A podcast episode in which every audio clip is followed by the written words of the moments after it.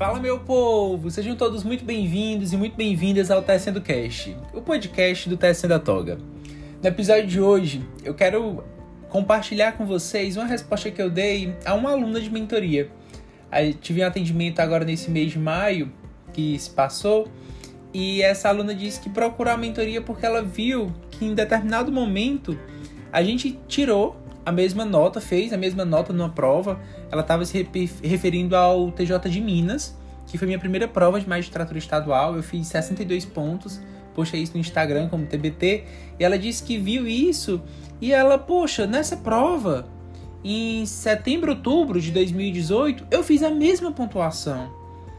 E o que foi que aconteceu de diferente? Porque o Ian em pouquíssimo tempo depois disso, avançou para a segunda fase, conseguiu uma aprovação. É, em fevereiro foi minha primeira fase em Piauí, a prova que eu estou aprovado. E eu consegui atingir o corte, enfim, é, é, é cheguei na segunda fase, cheguei oral, passei, está aprovado, está aguardando minha nomeação, né? E outras para outras segundas fases também eu fui depois disso.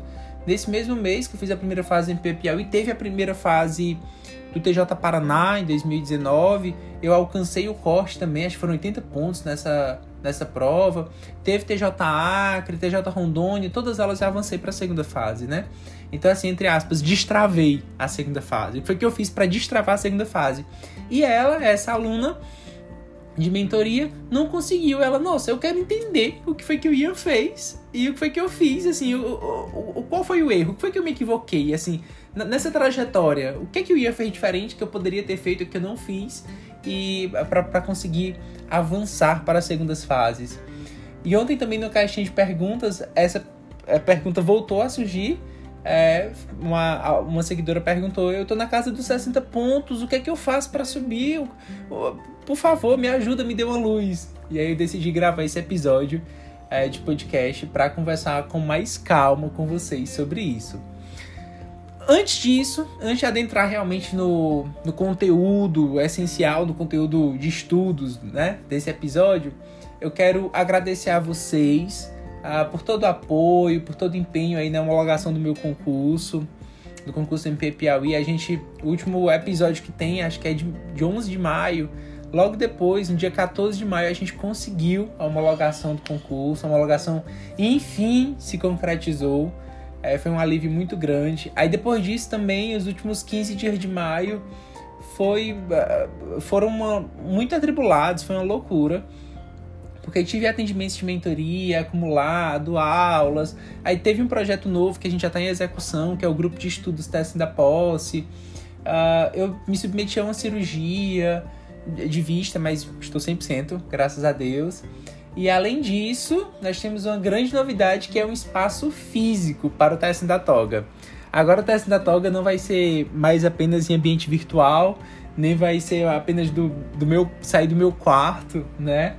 Mas nós vamos ter também um ambiente físico, um escritório, é, aqui em Teresina. E uma conquista, assim, um passo muito significativo. Até dia 15 de junho nós estaremos devidamente instalados e lá eu conseguiria até produzir melhor meus, meus conteúdos, gravar mais podcast, gravar vídeos para o canal do YouTube. Todas as aulas acontecerão de lá. Treinos de prova oral, inclusive presencial, para quem for aqui de Teresina, também vou estar realizando é, lá nesse espaço. Então, é, só tende a crescer, vai ser um ambiente realmente assim, bem, bem focado para conseguir produzir e render bastante é uma regra de hábitos, né? Assim, você quer criar um hábito, quer modificar um hábito, percebe que não está mais rendendo em alguma coisa. Se você não está rendendo, é porque você não está com o hábito adequado. E para mudar um hábito, qual é a primeira regra? Mudar o ambiente. Eu estou sendo bem radical porque eu estou mudando completamente de ambiente, né? Mas é porque é, um ano de home office para fazer tudo dentro de casa, para mim, chegou no ponto que eu saturei bastante, por isso estou fazendo isso. Mas assim, às vezes até mudar a mesa de lugar, mudar a disposição de algumas coisas no seu próprio ambiente de estudo, já pode te ajudar a ter um melhor rendimento, sabe? Então já fiquem com essa ideia aí de que é, quer mudar de hábitos, comece mudando o ambiente. Enfim, é, todas essas novidades estão lá no, no Instagram, Teste da Toga. Quem, me, quem ainda por algum acaso não me acompanha lá no Instagram, sinta-se convidado a seguir e acompanhar nossos trabalhos tá vindo muita novidade aí. O grupo de estudos está de vento em polpa. O grupo de estudos, nossa, tá, tá muito incrível. Eu e o professor Mário estamos muito empenhados. Eu tô com a parte civil, processo civil, ele com penal, processo penal. É um grupo de estudos para carreiras estaduais. O valor é extremamente simbólico e tá em, nossa, não sei nem, nem como descrever. Muito conteúdo, muitas aulas ao vivo, muito material gravado, muito material bônus. Começou agora em junho. Quem quiser entrar, conhecer a proposta, sinta-se convidado. Vai ser uma honra estudar com você. É, então, vamos lá. Vamos passar agora para a parte do que motivou esse podcast, né? E afinal, é, o que foi que você fez? Eu vou falar especificamente do que eu fiz para a partir disso, do que eu fiz, você é, tomar ou, ou, ou, também ter algumas reflexões e alguns insights que podem ser úteis, a você, tá? Vamos lá. De fato, eu comecei a estudar para magistratura estadual em setembro de 2018.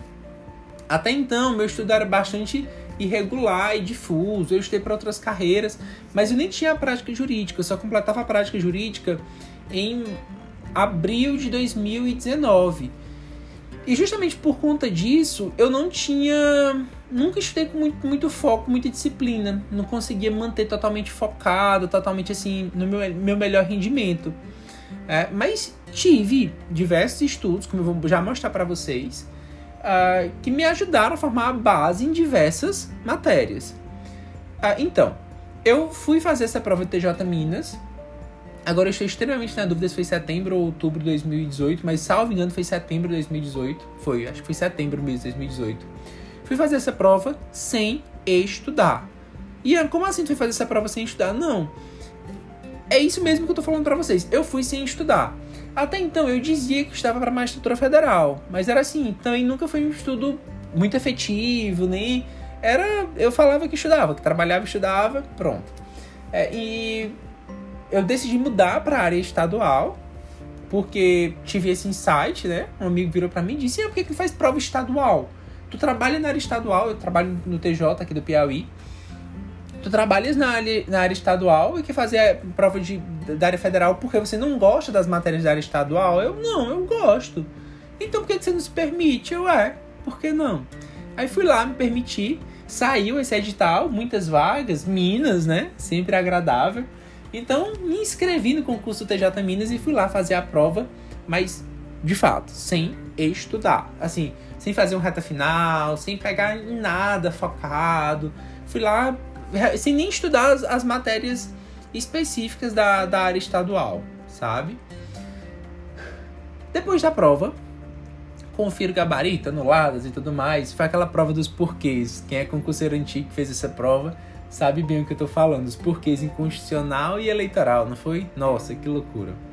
Então, é, fiz aquela prova, resultado final, minha nota, 62 pontos. Aí eu, poxa, 62 pontos é mais de 60%. Eu não fiquei tão distante assim do corte para ser minha primeira prova de magistratura estadual. É, não sei se fiquei a uns 10 pontos do corte, algo assim, 10, 8 pontos será se eu vi que, que tinha sentido? Não, tem sentido, a área estadual tem. Percebi até que eu gostei mais das, de resolver as questões da, específicas da área estadual do que da área federal, né? E aí eu interessante isso. Qual foi meu meu meu raciocínio naquele momento? Eu não vou analisar com calma meu desempenho na prova inteira eu vou olhar por matéria como é que eu estou e o que é que isso diz para mim. Se é algo que realmente assim é, se confirma ou é algo que não, não, não, não faz sentido. Como assim? Eu fui fazer uma autoavaliação a partir de, do meu rendimento em cada matéria nas provas, na, na, nessa prova. E a minha conclusão, é, depois de fazer isso muito, muito minuciosamente, de forma minuciosa, foi a seguinte.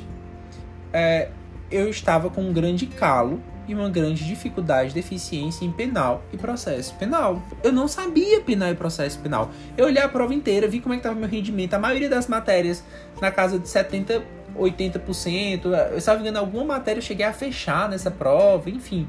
Mas vi que eu estava bem mal em penal e processo penal. E analisei para mim e virei para mim e perguntei: e isso, isso é verdade? Esse sentimento ruim aqui realmente se confirma? Aí eu se confirma. Eu não tive essa é, penal na faculdade. Vinham de escola pública, faculdade pública, né? Escola não, escola particular. Mas vinham de faculdade pública. Meu professor de direito penal abandonou, penal geral, abandonou a turma no início do período. No final do período chegou um professor substituto que era até esforçado, tinha um, um, um, boa vontade, mas tinha uma semana de aula. Então ele fingiu que ensinou, a gente fingiu que aprendeu. Acho que eu terminei penal geral, média 10, mas saí sem saber penal. Fiz o AB sem precisar de direito penal. Uh, fui, comecei a trabalhar no gabinete civil, no TJ Piauí. É, não precisava de penal. Nas provas de analista que eu, que eu fiz, é, ficava pouco. Fiquei várias vezes a um ponto para ficar dentro das vagas, errando questão de penal, mas estava feliz. É, fiz. Estudei na época para procuradoria, para advocacia pública, que não precisava de prática, né? Não caía penal, então não precisava estudar, estava feliz também.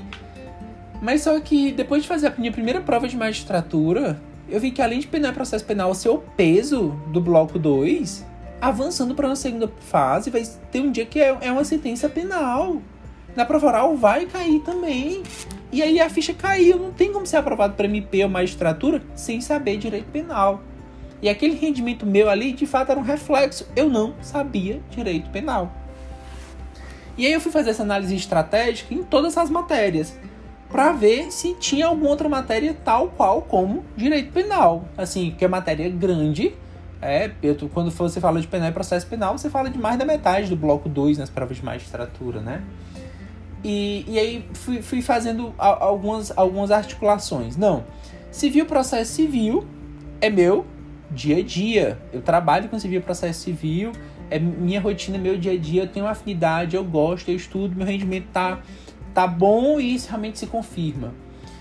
Consumidor e ECA são matérias pequenas que não podem ser negligenciadas de forma alguma, mas são matérias pequenas, nunca estudei assim diretamente, mas lei seca, jurisprudência não é algo muito muito, muito complexo. Meu desempenho estava bom, porque eu, percebi que tinha uma boa compreensão, especialmente por atuar na área civil.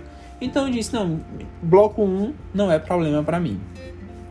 No bloco 2, é, penal e processo penal já tinha identificado como problema, como um grande calo que eu tinha que sanar urgente aquilo ali. E constitucional, não. Isso tem uma época para procuradoria, como eu falei para vocês. Cheguei, passei um ano, um ano e meio mais ou menos indo para procuradoria e nessa época eu fiz uma boa base. Estudei muito. Constitucional, administrativo, tributário processo civil. Então, nenhuma dessas matérias era. Nenhuma delas é, é, me causava medo ou me deixava inseguro. Eu aprendi, estudei, fiz, formei uma boa base, sabia que é, revisando, voltando a revisar, eu conseguiria ter um, um, bom rendimento nelas, ou manter aquele rendimento que eu estava tendo era um reflexo dos meus estudos. Não estava ruim, né? Não estava ruim. Em eleitoral, especificamente nessa prova, eu fui horrível. Muito, muito, muito, muito mal mesmo. Mas é, foi a prova dos porquês, né? Mas eu também tinha consciência de que eu tinha uma base em eleitoral. Que naquele, naquela situação específica o problema foi a prova, tá? É, por que, que, que eu é, tinha essa consciência? Porque eu estudei uma época para analista de TRE. Acho que eu cheguei a fazer uns 4, 5 concursos para analista de TRE no passado, assim que me formei. Então eu estudei muito direito eleitoral. Eu gostava de direito eleitoral. Eu, eu tinha uma, um bom, uma boa compreensão de direito eleitoral. Então eu sabia também que direito eleitoral não era um problema empresarial. Eu estudei muito na faculdade, estava assim recém-formado, cheguei a ser monitor de empresarial 1, empresarial 2, é, tive boas notas, uma boa professora, então tinha uma boa base de empresarial, sabia que empresarial também não era uma dificuldade, eu tinha uma base na matéria e ficava faltando então apenas ambiental. E aí eu vou ser sincero, ambiental nunca tinha tido era muito interesse em estudar, nunca tinha tido, sabe, aquele prazer, aquela vontade. Mas eu vi também que não era. Caíam poucas questões. Sei que toda questão é valiosa, não ia negligenciar isso de forma alguma, como de fato não negligenciei. Mas sabia que estava para ser um estudo estratégico, que eu não precisava parar a minha vida para estudar direito ambiental, porque não era aquilo que estava me reprovando. O que estava me reprovando era não saber penal e processo penal. Então, vejam só. O que foi que eu fiz diante do meu resultado, quando eu percebi que estava nessa casa de 60%, quando eu vi que não estava tão distante do corte, né? Quando eu, eu parei e olhei para minha trajetória no, nos concursos públicos, a minha trajetória de estudos, e vi o quê? E assumi o quê? Ian, você tem uma base. Ian, você já percorreu muito. O que, que você acha que teria acontecido comigo se, naquele momento, num desempenho de, na, na casa de 60%, eu tivesse decidido parar todos meus, meus estudos e olhado para mim no espelho e falado: É, eu acho que eu preciso de um cursinho regular, um cursinho de videoaula completo, regular, voltar lá pro início em todas as matérias, porque o que tá me tirando é porque eu não sei nada. Ó, se eu tô com 60% é porque eu não sei nada, tô muito longe do corte. Então eu preciso voltar e fazer minha base em tudo. E aí vou começar um custo zero de videoaula. Eu vou comprar um livro, uma doutrina de cada matéria para estudar de capa a capa. Acho que é isso que eu preciso agora nesse momento. Vocês acham que eu teria sido aprovado tão rápido? Que foi relativamente rápido. Se eu tivesse feito essa reflexão de não reconhecer a minha base, de não reconhecer a minha trajetória, de não reconhecer tudo que eu já tinha feito, para ignorar tudo aquilo e querer começar do zero, voltar para a linha de partida, né? Eu acredito que eu teria, entre aspas, atrasado um bom tempo aí a minha trajetória. E não foi isso que eu fiz. Tive essa visão estratégica e analítica. Não, minha, meu calo é penal e processo penal? Pois tá. Vou parar aqui uns dois, três meses e estudar só penal e processo penal. O tempo vai passar, eu querendo ou não o que não vai acontecer é eu passar sem saber direito penal e direito processual penal. Parei, procurei o melhor cursinho no mercado. Eu já tinha tentado de tudo, tá? Sinopse, doutrinas aí famosas. Mas só um professor de videoaula específico foi que conseguiu me salvar, abrir minha mente realmente em penal. E depois que a roda gira em penal, parece que o processo penal flui assim, naturalmente. E aí tudo, tudo é, se alinhou e a, e a coisa deslanchou. Mas eu parei de fato meus estudos para encarar minha deficiência. Porque eu sabia que eu passei até essa, essa consciência de que uh, aquilo que eu temo, aquilo que é minha dificuldade, ela não vai deixar de ser uma dificuldade se eu não parar e enfrentar ela. Se eu tenho medo, ou se eu tenho uma dificuldade específica no edital, e deixa essa dificuldade guardada, ele só cresce. Essa dificuldade só vai crescer. É, não, não tem essa de, por sorte, o pouquinho que eu sei de penal e processo penal é o que vai cair na primeira fase para me fazer ser aprovado. E eu vou conseguir, sem ter nenhuma base, fazer uma sentença e vou chegar na prova oral e vai. Não! Não! Não acontece por sorte. A vida é regida pela lei de causa e efeito, né? De causa e consequência. Não existe uma consequência sem uma causa antes. Não tem como ter um aprendizado se não houver um estudo antes. Não tem como eu. Não tinha como eu vencer a minha dificuldade se eu não parar e encarar. Né? Então, assim, feito isso, parei realmente uns dois, três meses da minha vida para estudar. Nessa época eu lembro Teve a primeira fase TJ Mato Grosso. É, é, cheguei a me inscrever. Não, acho que nem cheguei a me inscrever. Nem cheguei a me inscrever. Não fui fazer mesmo a prova. Não cheguei nem a me inscrever. Por quê? Porque é, a prova era logo em seguida, é, pouco tempo depois da, da TJ Minas. E eu tava ainda assim, ainda no, no início do, do curso que eu tava fazendo, especificamente de penal, né? Nada disso de pegar um curso do zero para fazer tudo e sabia que não ia dar tempo. Terminei é, esses cursos, mais ou menos o de penal, e também fiz um curso de processo penal. Terminei no início de janeiro. E no início de janeiro de 2019 já tinha o TJ Bahia. Fui fazer a primeira fase do TJ Bahia, mas não deu tempo de quê? De revisar tudo. E principalmente as outras matérias, porque penal e processo penal estava estudando bem. Fui para a prova, fiz até uma boa prova, mas não foi suficiente, não foi, não, não foi suficiente para o corte. Até percebi que o que tinha até caído um pouco em algumas matérias em relação ao, ao TJ Minas, mas também tive uma análise muito, muito tranquila a respeito disso. Ora, meu foco total estava em penal e processo penal. Como é que foi meu rendimento nessas matérias? Não, foi bom, refletiu. Tá. Depois do TJ Bahia, um mês, 40 dias depois, era o MP Piauí a primeira fase. Já terminei penal e processo penal. Esse, isso não é mais um calo para mim, vou ficar revisando isso. E agora? Vou revisar todas as outras matérias que eu já tenho base. Eleitoral, por via das dúvidas, eu acabei pegando um cursinho também, um curso pequeno. peguei um curso pequeno de videoaula, tanto em eleitoral quanto em ambiental, que deu para fazer rápido, com professores excelentes. Fiz um bom material e caí em letra de lei, né? principalmente letra de lei, que era algo também que eu estava negligenciando muito, muito, muito, muito, muito, muito. É, e aí é, é, incrível, né? Como a gente tem. Dá pra gravar um, um, episódio depois só sobre estudo de letra de lei, então não vou adentrar muito aqui. Mas existe um certo preconceito em estar letra de lei.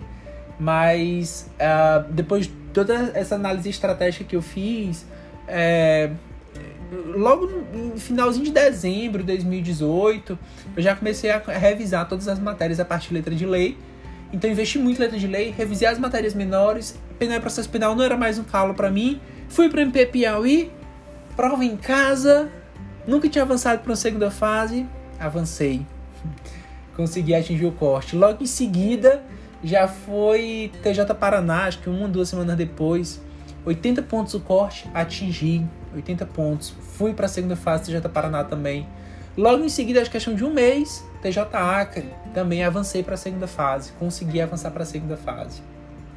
E aí o estudo mudou muito o foco, fui estar para a segunda fase do MP Piauí, logo em seguida já era oral do MP Piauí, muita coisa aconteceu, posso contar um pouco mais depois dessas histórias para vocês depois, mas o que importa para esse momento de estudo é, ou a reflexão que eu quero trazer para vocês é, é para para, simplesmente para e faz uma boa reflexão sobre a tua situação nos teus estudos ou em como está teu desempenho é, nas matérias do teu edital. Isso assim, e você precisa ser muito honesto. E essa avaliação honesta é o que faz realmente com que você possa crescer, identificar qual é a tua dificuldade e, e adotar as estratégias que têm que ser adotadas, entendeu? Porque qual é a nossa tendência natural? a nossa tendência natural é querer estudar ou investir mais e mais naquilo que a gente gosta e deixar o que a gente não gosta, que de fato é a nossa deficiência, de lado. E isso não vai te fazer ser aprovado. Não vai. Minha tendência natural era continuar estudando muito civil, processo civil, que sou apaixonado constitucional. E, e continuar negligenciando penal e processo penal, né? Mas eu ia conseguir atingir o corte, avançar, se não, se não fizesse essa análise estratégica? Não, não ia conseguir.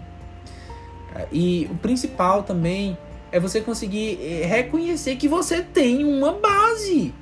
Que você tem uma base, que você tem uma bagagem, que você não precisa voltar para a linha de partida. Deixe de ser o que eu chamo de concurseiro Lindby, né? Concurseiro que tá toda hora querendo voltar para a linha de partida, querendo voltar para a Lindby e nunca chega no final, nunca chega em família e sucessões. Isso dentro da matéria de direito civil mas isso vale para tudo, né? Aquele concurseiro que tá chegando na metade da edital, não. Tenho que voltar pro começo porque acho que eu já esqueci o que tá lá no começo e nunca chega no final. E aí por isso que nunca sai da casa de 60 pontos, né? Enfim, é essa reflexão que eu queria trazer para vocês.